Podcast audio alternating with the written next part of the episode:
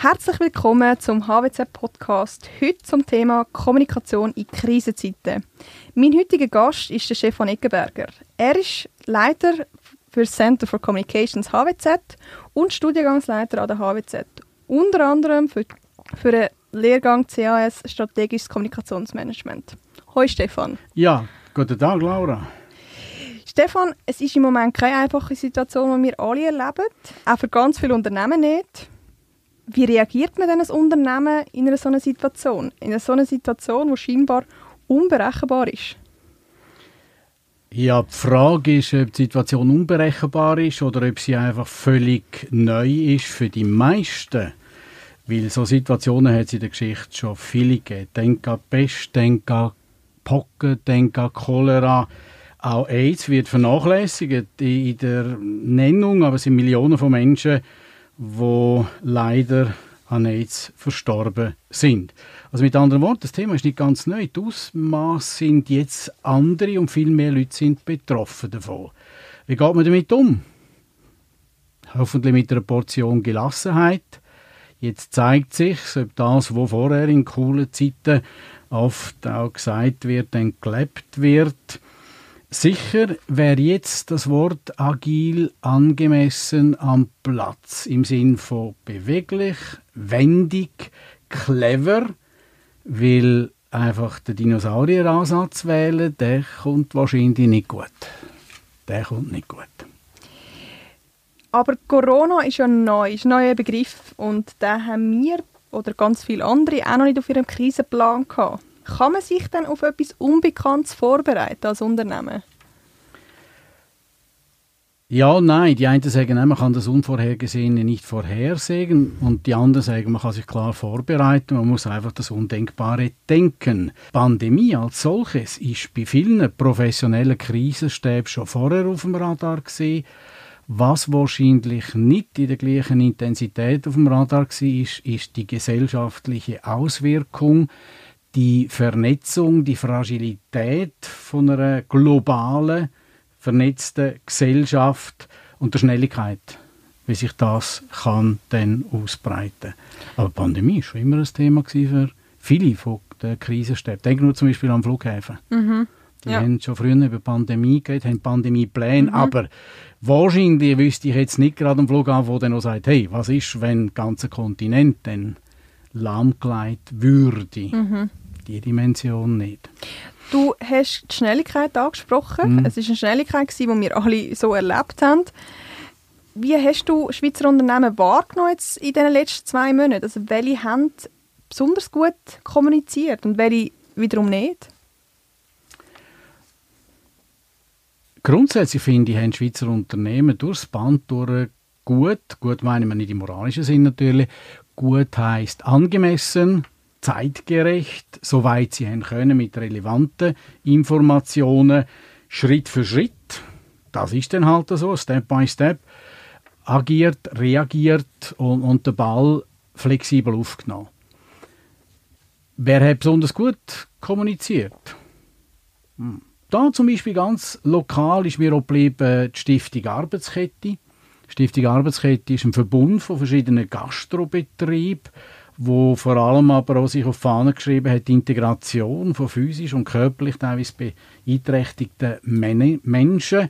Die haben sowas von erfrischend, direkt, unkompliziert und einfach am Ball geblieben, kommuniziert, auch mit der Perspektive, die sie haben können bringen wie zum Beispiel Aktivfitness oder, oder Kiesentraining, haben sofort reagiert, haben Angebot formuliert, haben, haben Alternativen angeboten, haben auch gesagt, wo sie nichts können sagen oder eine Allianz oder auch andere Unternehmen, Geberit, wo viel Blue-Collar-Workers hat oder B2B-Market äh, tätig ist und, und dort mehr intern noch müssen kommunizieren. Also da sind ganz viele gute Beispiele, gut heisst eben noch unspektakulär, aber gemacht, gelebt und vor allem das, was vorher in guten Zeiten postuliert worden ist, wir sind offen, wir sind transparent, wir gehen aufeinander zu, auch aus der Distanz heraus zelebriert haben.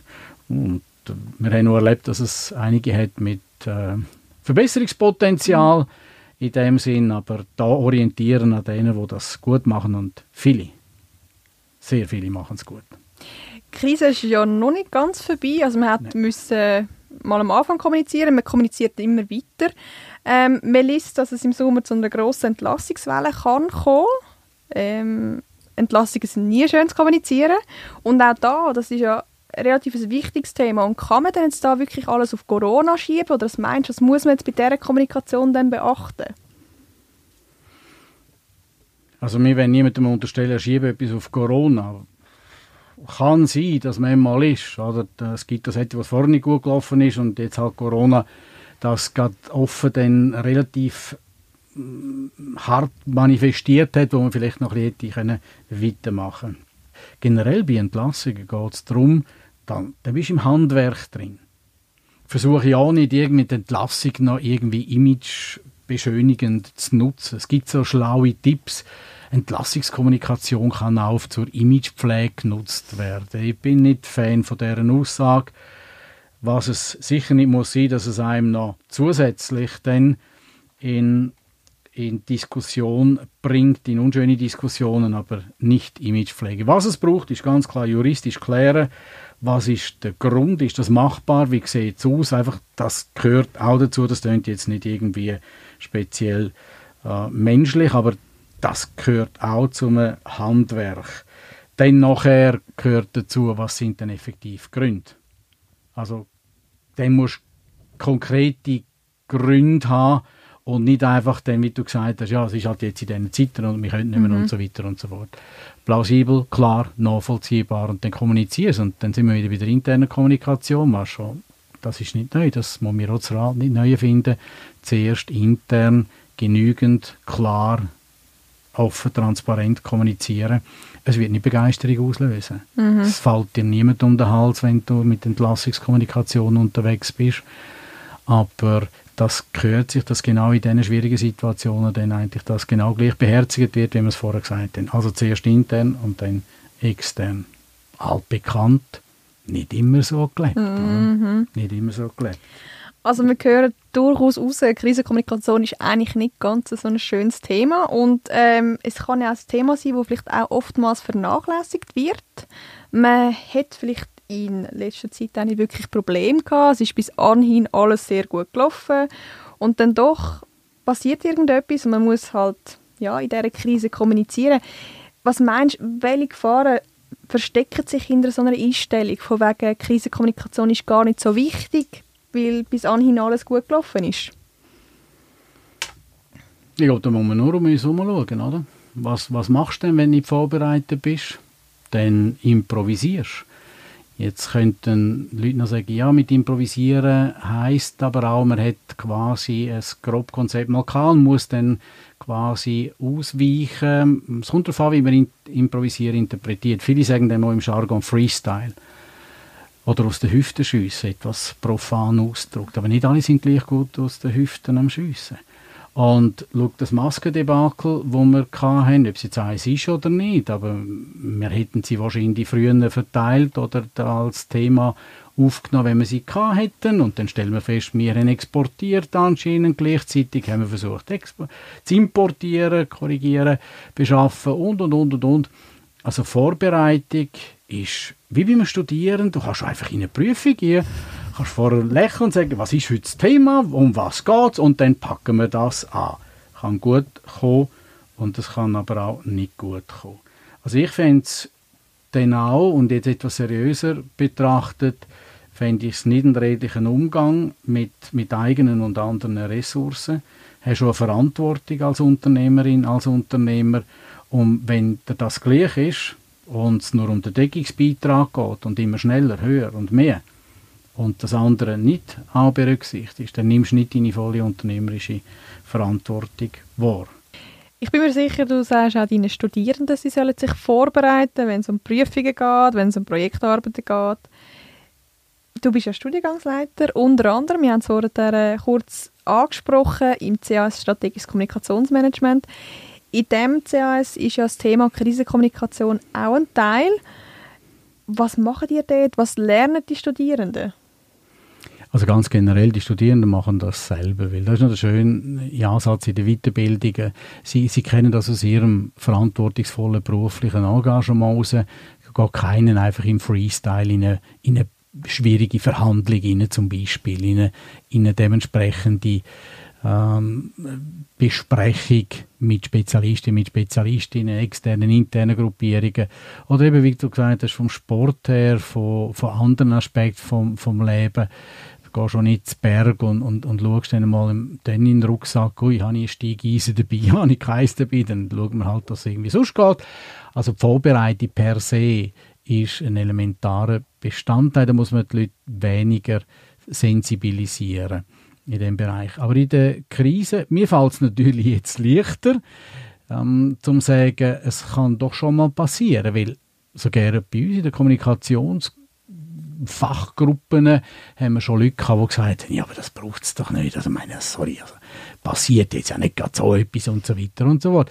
Und dann ist noch wichtig, dass man auf der einen Seite eben aufzeigt, dass man nicht mit dem Teufel an der Wand ummalen, in dem Sinne etwas salopp gesagt, sondern einfach will dazu beitragen, dass wenn was ist, dass man nochmal schneller, einfacher, unkomplizierter, mit weniger Schäden eine schwierige Situation gut könnte meistern. Das ist die Idee dahinter. Und darum haben wir das immer schon drin gehabt, Krisenkommunikation, aber eben als integrierter Bestandteil vom Krisenmanagement. Was sie lernen, ist genau das, Kompatibilität im Krisenstab. Da geht es darum, ob jetzt das eigene Unternehmen das kann auf beistellen oder mit externen verstärkt einen Krisenstab haben, einen Krisenstab eben auch übt und dann nachher mit elementaren Sachen wie Strukturen, mit Manuals, mit Tools, mit Darksides zum Beispiel, oder? Webseiten, die du dann gar kannst aufschalten wenn es dann klopft. Etwas auch ähm, salopp gesagt, dann kannst du nutzen und nicht dann musst du das Rad neu finden und überhaupt sagen, ui, wer ist denn überhaupt um und wer könnte man da in einen Krisenstab nehmen. Also das lernen so und dann zu umsetzen.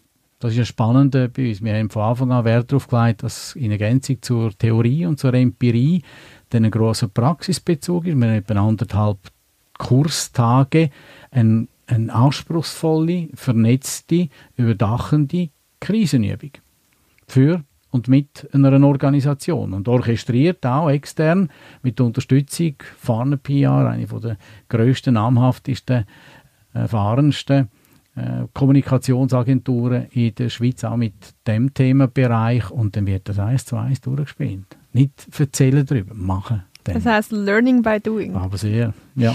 Stefan, vielen Dank, dass du da gewesen. Ja, danke dir fürs Gespräch.